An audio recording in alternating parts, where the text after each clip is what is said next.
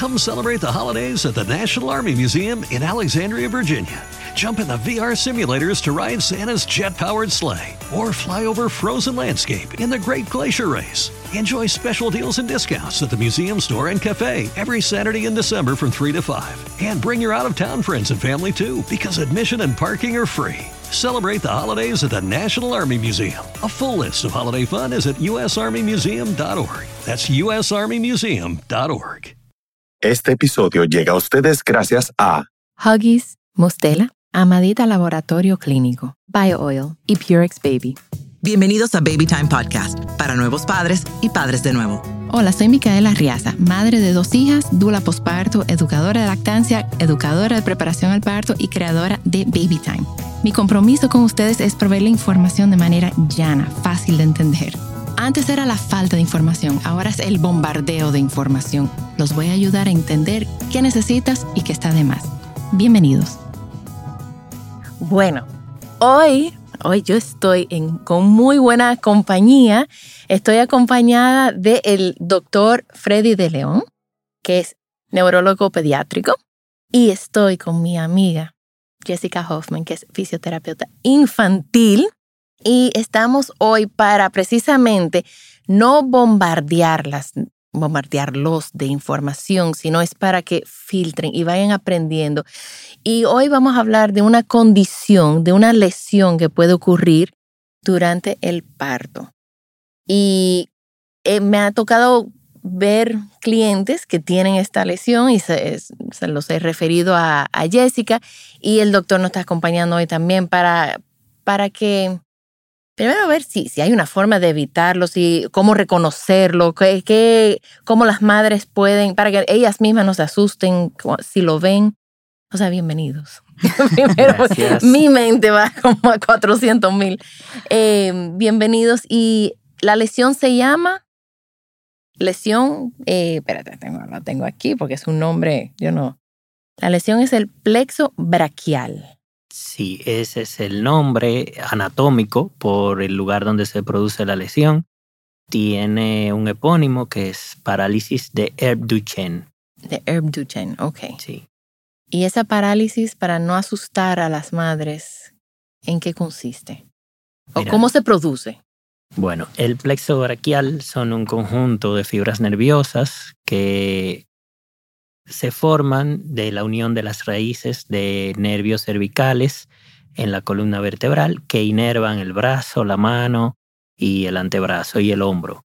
Entonces, eh, durante el parto, si el parto fue traumático, puede haber una lesión de las raíces de estos nervios a nivel del, del cuello, el cervical, y pues entonces ahí vamos a tener la sintomatología del cuadro, que es el brazo caidito, que el bebé no lo puede separar del cuerpo, no Ok. puede hacer el movimiento de aducción, no lo puede separar.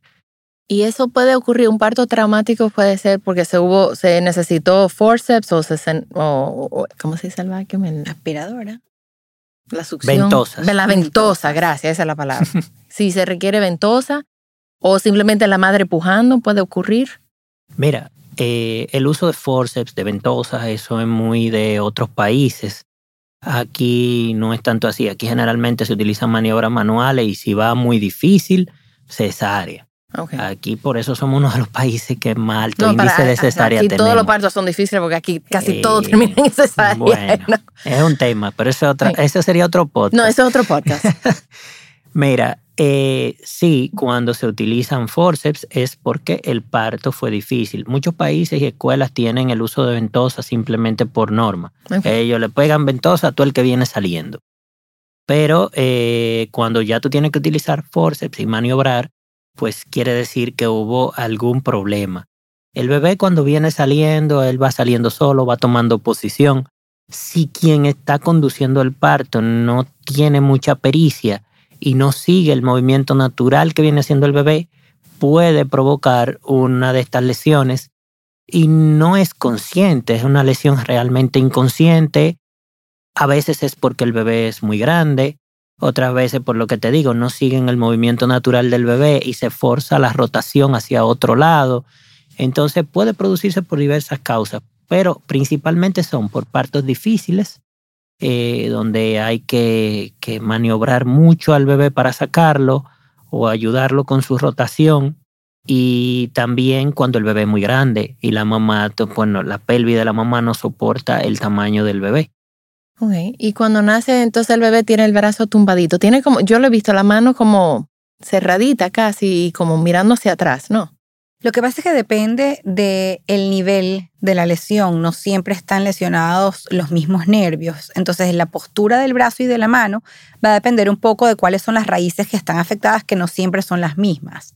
Entonces, sí, lo más importante y más característico suele ser lo que estaba diciendo el doctor, que es el, el hombro sobre todo. Es lo que vemos que está con dificultad porque está muy pegadito. Es un bebé que no mueve el brazo, que sabemos muy bien que el, el, movimiento del bebé recién nacido es básicamente por reflejo. No vamos a esperar que el bebé haga un movimiento voluntario, pero ese mismo movimiento de reflejo es asimétrico. Es decir, hay un brazo que está moviendo de una forma y el otro brazo no está respondiendo igual. Entonces ahí son como las primeras alarmas si no se han dado cuenta en el momento del nacimiento. ¿Y quién detecta eso al, al nacer? A veces es en la primera consulta con el neonatólogo a los 15 días de nacido que se busca un reflejo que se llama, eh, un reflejo arcaico que se llama reflejo de moro. Ajá. Que tú le Cuando se golpeas asustan, es- y cuando se espantan. como si se estuviera provocando un susto y el niño abre los brazos. ¡Ay, qué fue! Entonces levanta uno y el otro no lo separa. Entonces esa debería ser eh, el primer momento donde se deben dar cuenta si la madre no tiene experiencia y no se ha fijado bien, porque el bebé los primeros días no tiene tantos movimientos. Luego ya en la primera semana va adquiriendo más movimientos y todo eso. Y pues eh, ahí entonces se puede notar eh, la falta de movimiento de ese brazo con respecto al otro. Yo he tenido personas que dicen, ay, es que yo pensé que iba a ser zurdo porque no mueve el derecho. Sí, eso puede yo, pausar. eh, no, no, las cosas pero que escuchamos. Todavía, todavía no hay lateralización a esa edad. Tiene pocos meses o tiene un mes de nacido, no, no se puede todavía saber si va a hacer eso. Entonces, pero bueno, uno ve de todo y pues básicamente si la madre no se ha dado cuenta en esa primera consulta, por eso es de suma importancia la consulta de los 15 días. Ok, ¿y en qué momento sería bueno que lleguen a donde, a donde ti, Jessica?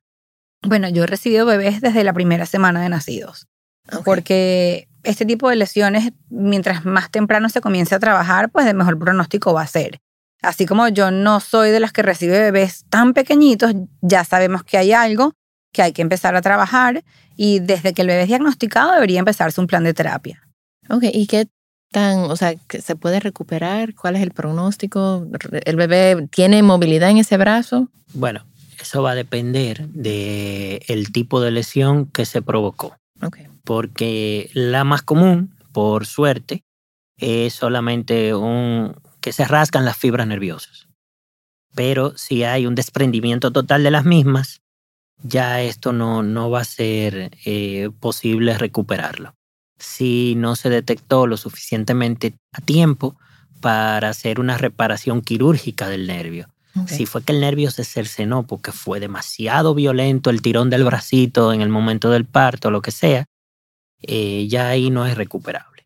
¿Y aquí se hacen esas cirugías? Bueno, En, en República Dominicana, porque yo sé que hay Bueno, gente en tenemos- Australia y en todas partes, pero tenemos, Hablando tenemos de- personal calificado, hay neurocirujanos pediátricos muy buenos y neurocirujanos de adultos que hacen mucha mano con niños, que son muy buenos. Lo que pasa es que el tejido nervioso eh, tiene un periodo muy pobre de recuperación que permite la intervención. Entonces tiene que darse cuenta antes de las 72 horas para poder reparar un poquito y ver si se logra alguna conexión adecuada. Pero que ya después de 48 horas habitualmente el pronóstico no es muy bueno.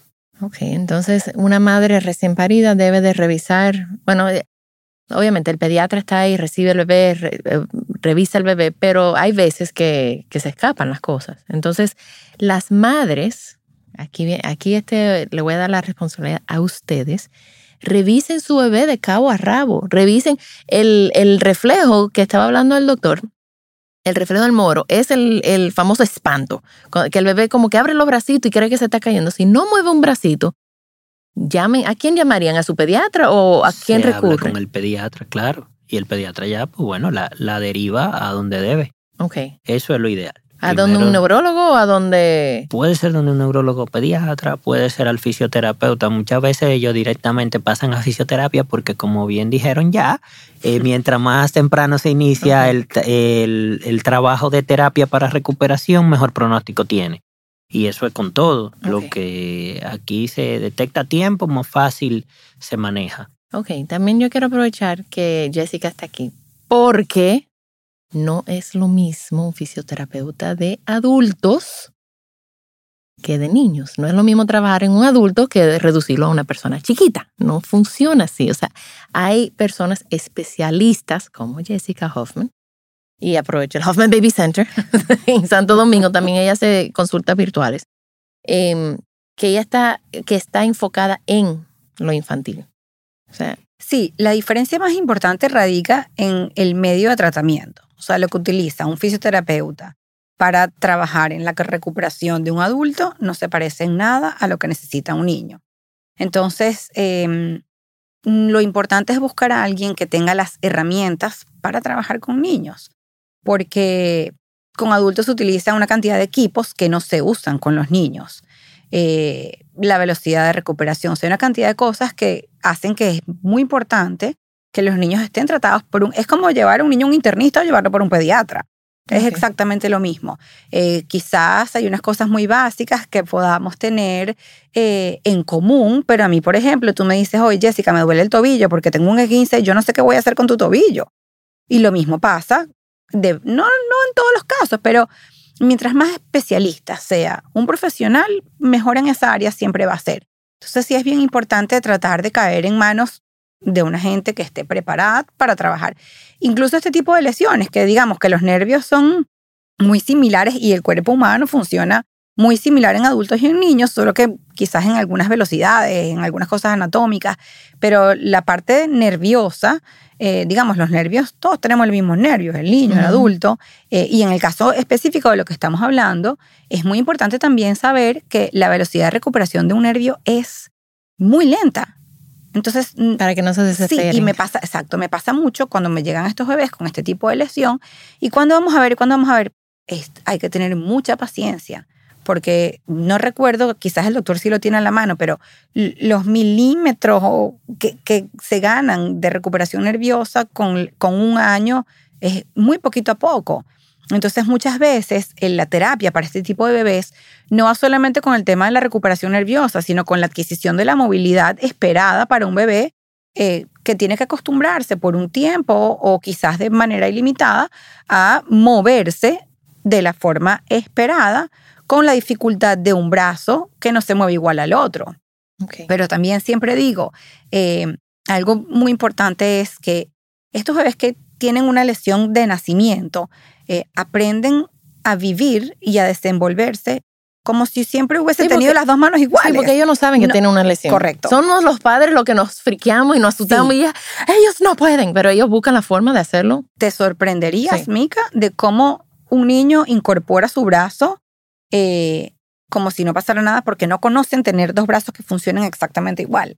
Entonces la idea es sobre todo tratar de que no se atrasen, de que tengan una, una motricidad lo más parecida al otro brazo posible e ir esperando si, el, si hay probabilidad de que ese nervio se recupere, cómo va eh, mejorando y si no, pues bueno, ya temas de cirugías o trasplantes de nervios, etcétera. Ok. Como decías, eh, sí es muy lento. Se estima que en una persona adulta la velocidad de recuperación es de un milímetro por día.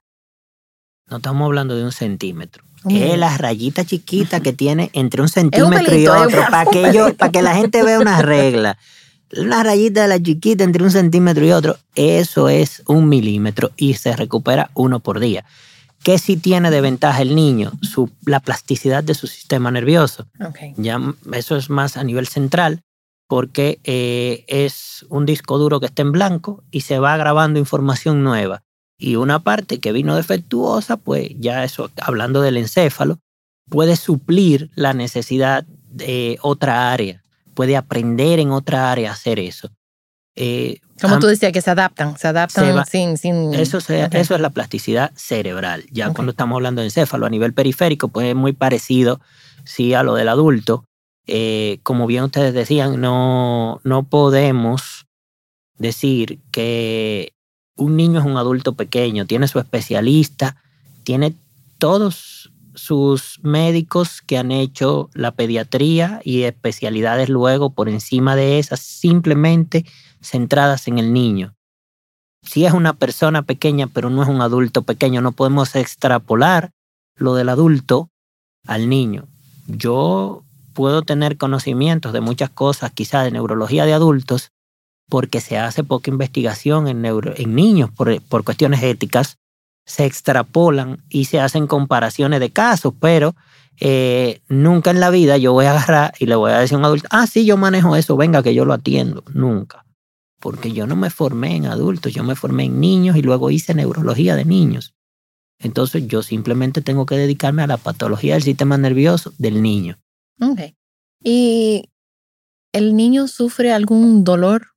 ¿O, se sabe, se, le duele el brazo al estar así? O...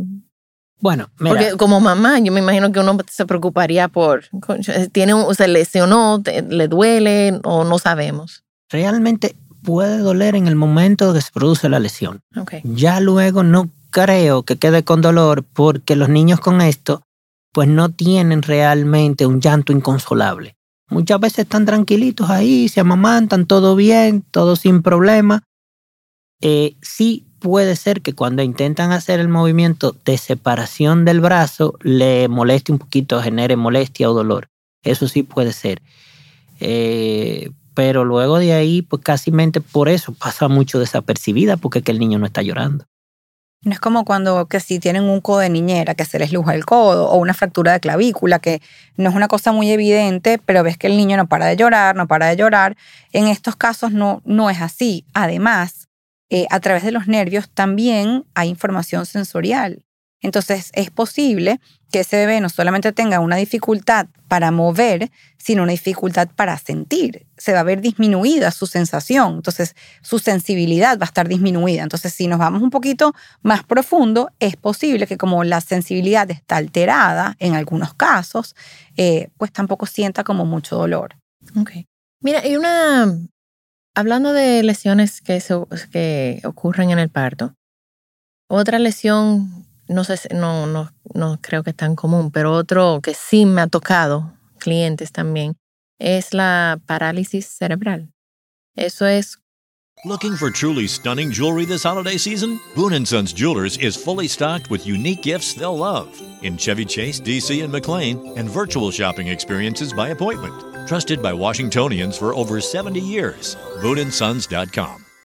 Cuando, cuando falta oxígeno en el parto. Es una de las causas. Ok, pero el oxígeno, porque el cordón umbilical se, se, se pinchó, o sea, no, no está recibiendo qué yo por el bebé, o eh, dónde haría, de dónde viene la falta de oxígeno si el bebé está conectado al... La privación de oxígeno puede venir de diferentes factores. Eh, a veces tú tienes niños que tienen hasta triple circular del cordón al cuello y no te nacen con una parálisis cerebral. Y venía con el cuello enredado como que él vino con una conducta suicida, que no es así, pero bueno, dijo, ¿se va a ahorcar ahí adentro? No, no, no se va a ahorcar, es que pues, simplemente se movía muchísimo y se enredó. Tenía un cordón largo y se enredó. Pero, y ese niño nace bien y está todo bien. Tuvo un buen obstetra, un buen perinatólogo, se recibió sin problemas, no hubo asfixia no hubo privación del oxígeno, todo perfecto. Eh, pero si el niño tuvo o la madre tuvo algún momento insuficiencia placentaria, no tiene que ser necesariamente en el parto, puede ser en el embarazo. En algún momento que tuvo insuficiencia placentaria. Eh, se maduró, calcificó. Se maduró, se, calcificó. No se nutre bien ese cordón umbilical, priva de oxígeno al niño y puede tener ese problema de una parálisis cerebral infantil, un evento catastrófico durante el primer año de vida que prive de oxígeno a ese niño lo suficiente para ocasionar una lesión cerebral, pues entonces también te va a ocasionar una parálisis cerebral infantil. Y entonces, por ejemplo, yo a un modo de anécdota, tengo un paciente que le tenían el diagnóstico de una parálisis de Duchenne del plexo braquial y le tenían terapia. O sea, terapia para que la gente se acuerde del brazo tumbado. Del brazo de lo que estábamos hablando. terapia y terapia. Eh, pues llega lo veo en mi casa, de mi casa materna, yo estaba de visita y me lo lleva es alguien que me conocía y me dice, mira, que yo tengo un ahijadito, que esto, y yo quiero que tú me le eches un ojito. Digo, yo no, tráemelo y lo vemos. Yo andaba de paseo, yo no andaba en médico. Ujú, ujú. Y cuando yo veo el niño, veo que todo el lado derecho él no lo mueve. Y él me dice, no, porque él ese brazo. Y digo, yo, no, no, ese brazo no, el lado derecho completo él no lo mueve. Y bueno, la pierna la mueve un ching más. Y digo yo, no, no, es que no lo mueve. Pues cuando le pedimos la, una imagen, lo que ella pudo hacer fue una tomografía, pues efectivamente tenía una lesión cerebral en el hemisferio izquierdo que se correspondía anatómicamente con su lesión mm, motora. Entonces el niño yo le dije que con la terapia no va para ningún lado. No estamos haciendo nada con una terapia para parálisis de plexo braquial cuando el niño lo que tiene es una lesión a nivel cerebral que fue producto probable de una hipoxia, Ok, de una falta de un oxígeno. infarto tenía ahí en esa zona. Una falta de oxígeno. ¿Y cómo una madre puede, porque esa- ese niño ya tenía más de un año, ¿verdad? Ya tenía No, 11 meses 11 cuando meses. lo vi. Ok. ¿Y cómo una madre puede, o, o qué le puede saltar, a, o qué, qué puede observar la madre en su bebé recién nacido para decir, sospechar algo, para ver algo? Porque yo estuve con una clienta eh, y la bebé estuvo en la casa y todo, y no, no sup, yo no me acuerdo cuándo se enteraron, pero fueron varios meses después que se enteraron que había eh, parálisis cerebral. Entonces, ¿qué puede buscar una madre? Sí. Eh, por ejemplo, eh, siempre es muy importante saber qué es lo esperado, qué es lo normal, para poder saber qué se sale de esa norma y qué nos llama la atención. Por eso yo siempre digo, madres, infórmense de qué cosas deben esperar en su bebé a cada mes. Eh, por ejemplo, alarmas. Cabeza que no se controla con el paso de los meses. Una cabecita que todavía eh, está sin control, que se mueve mucho. Porque generalmente eh, tres a cuatro meses ya ese bebé debe de aguantar su incluso cabeza. antes, entre dos y tres. Dos meses. Sí. A partir de los dos meses, tres Yo soy- meses. Yo les doy un poquito para que no se me estresen tanto, pero ya, sí, ya, Pero ya. ya después de los dos, si no tenemos una cabecita que tiene cierta firmeza, puede ser un, un motivo de alarma. Ok. ¿ok? Eh, si vemos que brazos y piernas o un lado completo eh, está muy rígido y es difícil moverlo, estos bebés que ponen mucha resistencia para cambio de pañal, por ejemplo, eh, siempre es importante, sabemos que no somos simétricos, pero el movimiento debe ser simétrico. La lateralidad no se define hasta después de los tres años prácticamente. Entonces, este, este ejemplo que ponía el doctor de estos bebés que parecen zurdos o que asumimos como zurdos eh, o como diestros muy temprano, es una alarma. Ok. ¿ok? Eh, el tema de la succión es una de las cosas más tempranas también, que tenemos como una manera de saber que hay algo a lo mejor no está bien. Un bebé que le cuesta mucho alimentarse, y eso va muy de la mano con ustedes, las dulas, pues un bebé que, que le cuesta succionar, que tiene dificultad para alimentarse, eh, tenemos que revisar. No todo quiere, no, no tiene un origen neurológico, todas estas cosas, pero hay que ir descartando, irnos dando cuenta. Y así hay millones de signos de alarma. Ahora, todo lo que ustedes, inclusive, así como les digo con frecuencia, eh, no oigan a todo el mundo, no, estos opinólogos, pero las abuelas han vivido mucho. Entonces, eh, cuando la gente muy cercana dice, mira, esto no me cuadra, eh, yo siento que aquí hay una cosa, siempre consulten al pediatra y pregunten. O sea, ustedes cuando tienen una cita mensual los primeros meses, una vez al mes van a un control, están en su derecho de decirle al pediatra todo lo que sienten que no es normal. Porque muchas veces nosotros observamos mucho al bebé y la cita en un pediatra dura 10 minutos. Entonces, en 10 minutos no da tiempo que muchas veces Vea se que- observe todo. Entonces, nosotros tenemos que estar muy pendientes. Mira, a mí me ha tocado ver, bueno, en visitas, que de repente eh, la madre o el padre me dice, mira qué durito está mi hijo a los dos meses y el niño, o sea, un niñito que debería estar como flojito, porque es un bebé recién nacido, si lo acuesto arriba de mi brazo debería como colgar, ¿verdad? Y este bebé parecía como Superman, o sea, los bracitos todo duro y él decía, el padre me dice, mira qué fuerte está mi hijo, Y yo, no lo veo como fuerza. Yo no soy fisioterapeuta ni soy médico, ni nada, pero yo creo, eran primerizos, que esto debería de revisarse, porque a lo mejor necesita algo. Yo, porque un bebé a esa edad no debe estar como tan rígido, tan duro, tan... Pero al ser primerizos, no tiene punto de comparación. Entonces, por eso yo quería hacer esta, este podcast sobre estas lesiones, sobre...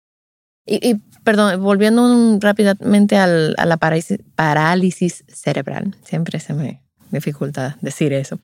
Em, hay terapias para ellos. O sea, yo sé que es irreversible el, el daño, pero hay terapias que, que, ellos pueden hacer para... Bueno, siempre la, la terapia es prácticamente obligatoria y es parte de la vida de estos niños con este tipo de lesiones.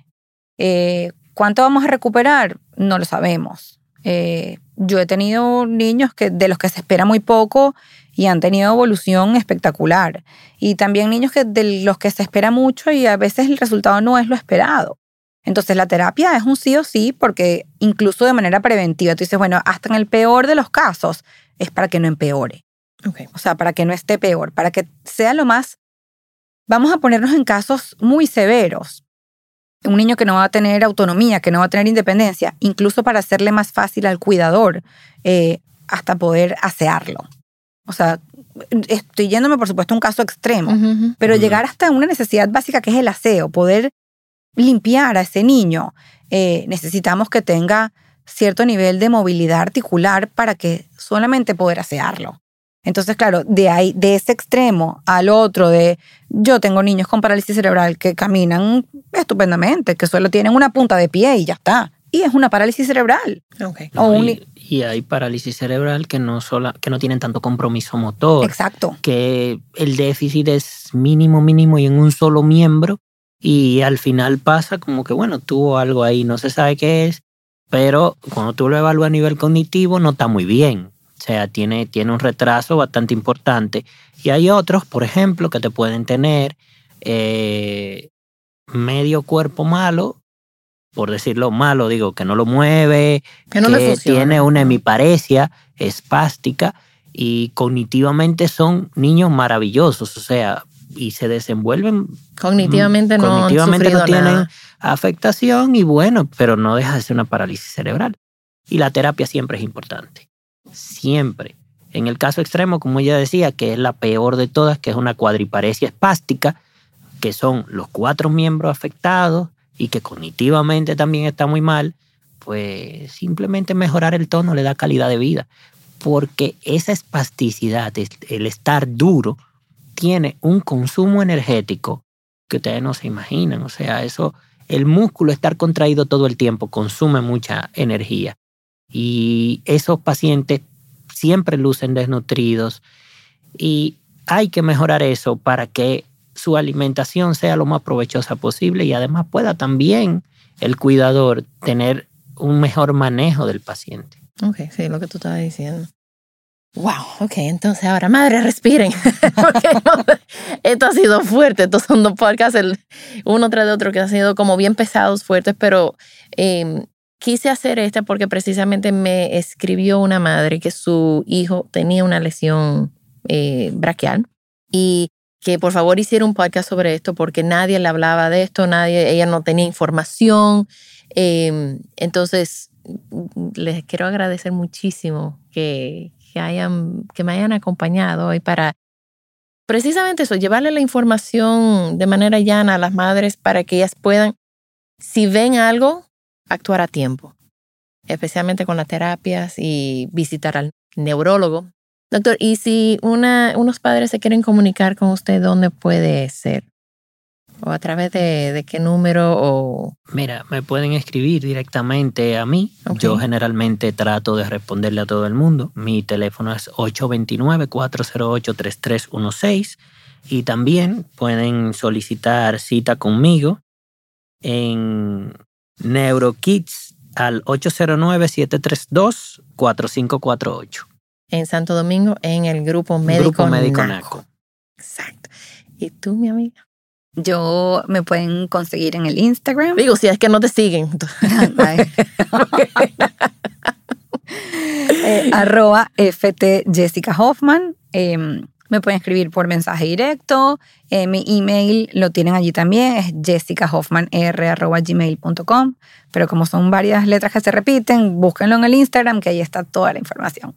Claro, y sigan la cuenta, señores, de Jessica, porque que cada vez que yo, yo entro, la información está ahí. Ella da tanta información. Bebés aguados, bebés duritos, que sí de punta, que el codo a la niñera, que, o sea, es, y es, la información está ahí. O sea, que si tú ves algo, el tortícolis, eh, que a los bebés le da tortícolis, que se quedan mirando para un lado. Eh, ustedes ven todo, ustedes van a ser las primeras en ver algo en su bebé. Y a lo mejor ustedes le dicen, mira, esto, o, se lo comentan a alguien y ellos dicen, no, no, no, eso no es nada. Porque eso es muy común. el, el, no, no, no, eso no es nada, eso no es nada, eso se le quita. Señores, sigan su instinto maternal y busquen información, busquen especialistas, que yo confío más en ese instinto maternal que, que en ese, no, no, no, eso no es nada. Cuando una madre dice, voy para allá, es porque ella sabe que el bebé algo tiene o el niño algo tiene. Y nada, yo les agradezco su, su tiempo y espero que esto le, le, sirva a muchas, bueno, espero que no a muchas madres, pero en, como información en general nos sirve de algo por si nosotros visitamos un bebé y vemos eh, alguna de estas condiciones que a lo mejor la madre primeriza no ha reconocido en su bebé, la podemos ayudar y podemos seguir apoyándolas. Sí, yo sé que no es el podcast eh, más lindo, eh, con la información bonita de todo lo que tiene que ver con maternidad, embarazo, partos, pero la realidad es que a veces algunas cosas no salen tan bien como esperamos y lamentablemente es la realidad de la vida. Entonces, el conocimiento es poder. Eh, no todo siempre es color de rosa. Eh, es muy difícil para una familia asumir que tiene un niño que va a necesitar un poco de ayuda pero que mientras más temprano empecemos en este proceso de aceptación y de comenzar a trabajar, siempre el pronóstico va a ser mejor. Entonces, si no estamos hablando de que, que bello todo siempre, a veces pasan cosas no tan bonitas como hubiésemos querido, pero el hecho de que la gente sepa y conozca los riesgos, eh, no para que se ataquen, eh, pero sí para que estén conscientes que si en algún momento toca, pues hay que actuar con velocidad. Y una cosa que quiero decir, no es culpa de la madre. La madre no hizo nada para causar esta lesión o, estas condiciones. O sea, eso es, no que yo, que, que no debiste haber ido al gimnasio, no debiste haber comido tal cosa, no debiste haber, no es culpa tuya. No hay nada que pudiste haber hecho o no hiciste o sí hiciste que causó esto.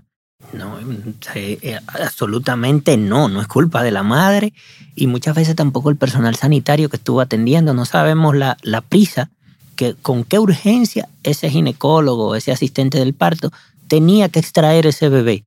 Y nadie quiere hacerle daño a un producto cuando está haciendo el parto. Todo, todo, todo, todos los ginecólogos quieren que sus partos, sus cesáreas salgan bien, señores. Claro. Esto no es culpa de nadie, son gajes del oficio, no, cosas no que busquen culpable tampoco, porque se van a volver locas haciendo eso. O sea, simplemente hay que manejar la situación en que se encuentran. Eh, busquen acompañamiento terapéutico para ustedes, porque aparte de la fisioterapia, ustedes necesitan terapia emocional para lidiar con todo esto. Y, y nada, pero no quiero que ustedes sienten nada de culpa por esto. Puedo hacer una recomendación en la misma línea de Jessica. Recordar que tu normalidad y mi normalidad no es la misma normalidad. Lo normal es subjetivo. Si alguien te dice, mira, yo noto algo en tu bebé, hazle caso. Trata de buscar quien te oriente y que sea una opinión objetiva con conocimiento que eso, como dijo Jessica, el conocimiento es poder y es lo que mejor te va a ayudar a dar una respuesta a tiempo y que el bebé salga con lo que sea que tenga con la mejor solución posible.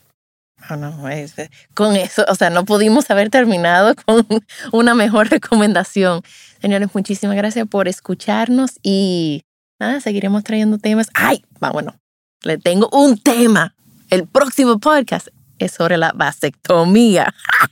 o sea que eso lo pueden escuchar con sus queridos esposos y parejas. Nos escuchamos en la próxima. Gracias. También estamos en babytimerd.com con nuestros talleres online, donde yo y todo el equipo estamos disponibles para ayudarlos a sobrevivir el posparto y todo lo que conlleva. Gracias por acompañarme. Por favor, comparte este episodio con alguien que necesite escucharlo. Nos pueden seguir en las redes sociales como BabyTimeRD. Baby Time Podcast es grabado en Pinktree Studio.